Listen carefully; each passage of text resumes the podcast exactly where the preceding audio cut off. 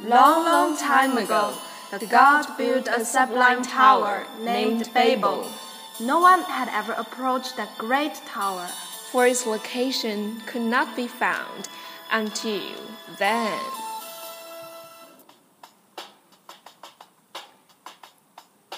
Hey Rebecca, you're such a big bag. Where are going? Such a hurry. I've heard that they found a godly tower, Babel. I'm going to see it.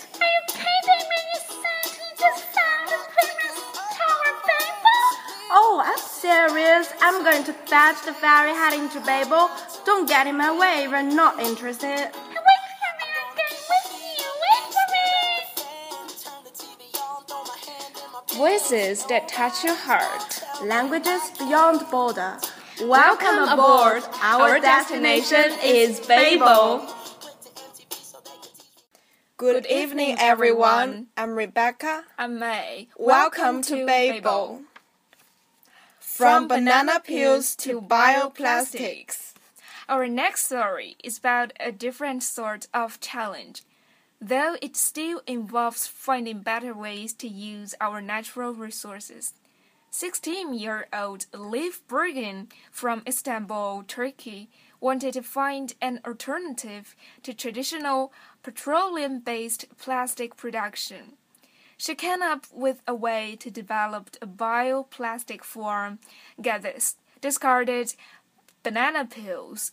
Her project won a 2013 Science in Action Award and a $50,000 prize from Scientific American. So, how do you come up with this idea, taking bananas and turning them into bioplastic? Well, I read a paper about how to make bioplastic out of potatoes and the starch that was extracted from that. And I thought maybe I could find another substance that I could use to make a plastic, which was not something we consume every day, but actually we throw away every day. And the banana peel was a really good example for that. So, how do you do it? How do you take this banana peel and get the starch out of it and turn it into plastic? I actually just take the banana peel and then dip it into a special solution which has some chemicals in it.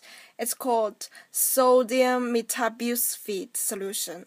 And then I boil the banana peels and then actually mash them into some sort of a puree or paste. And then I take 25 milliliters of this paste, add sodium hydroxide and hydrochloric acid and also glycerin, and then I bake it and it becomes plastic. And you did this like in your mother's kitchen or something? I did part of it in my mom's kitchen, part of it at the laboratory, and well, that was it.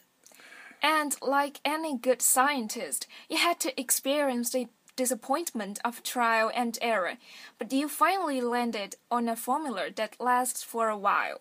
Can you take banana plastic and turn it into an everyday item? For example, plastic water bottle. Are you there yet? Uh, I didn't try with water bottles, but I actually insulated a copper cable. Wow! Yeah, and also if you bake it into a mold, it can be actually used in the making of cosmetic prostheses. So, before we, move on to the next part, let's enjoy a song called Don't Look Back in Anger by Oasis.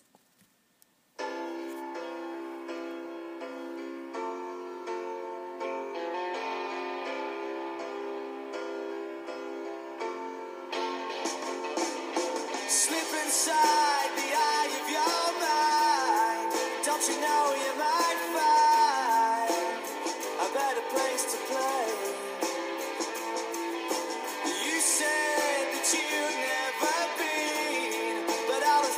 that you've seen slowly fade away.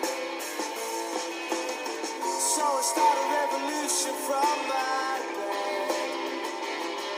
Cause you said the brains I had went to my head. Step outside, summertime's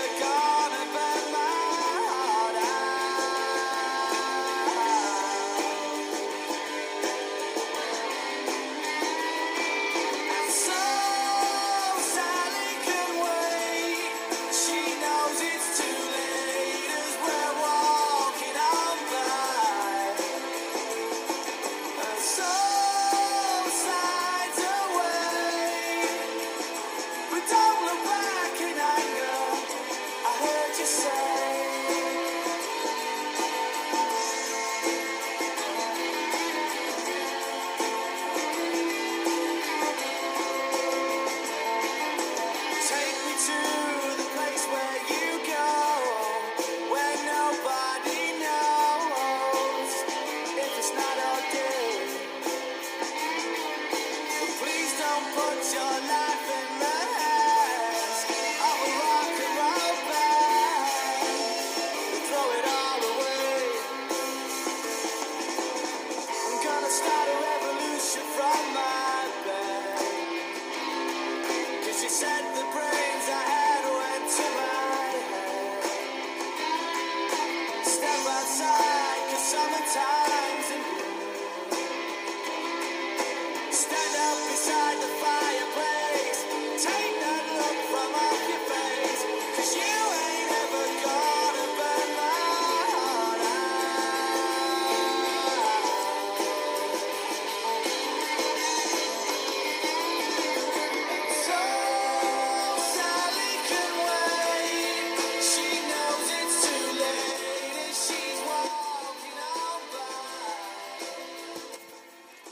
So, welcome back.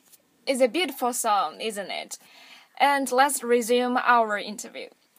How long does this plastic last? Because I know some plastics that get a little brittle after a while, to fall apart. So, what's the duration on your plastic? I'm not sure exactly because it's a funny story. I didn't think that I was gonna be chosen, so I threw the plastics away after like three months. So I'm not really sure, but it stays intact for a long time. Right, it lasted long enough for you to get a prize from Scientific American. You know, just the other day I was wondering about plastics. I wonder about things like that and was really surprised to find out that plastics actually predate mass fossil fuel used by centuries. Like even in the Middle Ages, they were making plastics out of bioproteins like blood and egg yolk. So are you reclaiming plastics of years past? Well, we pollute the earth long enough, and I think we should go back to the old ways so we can actually reclaim a part of it.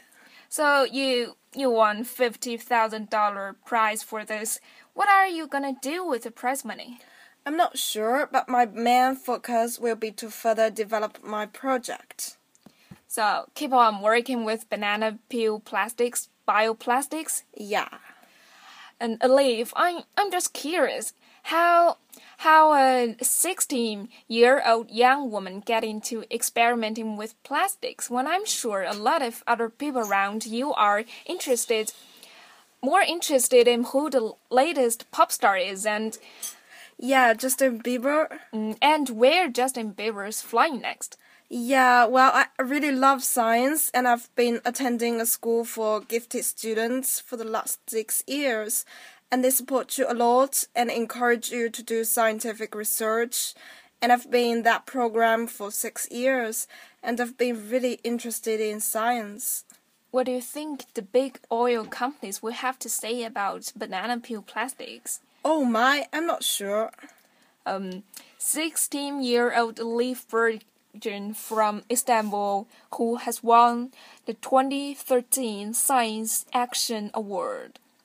That's all for today. I'm Rebecca. I'm may. See you next time. See you.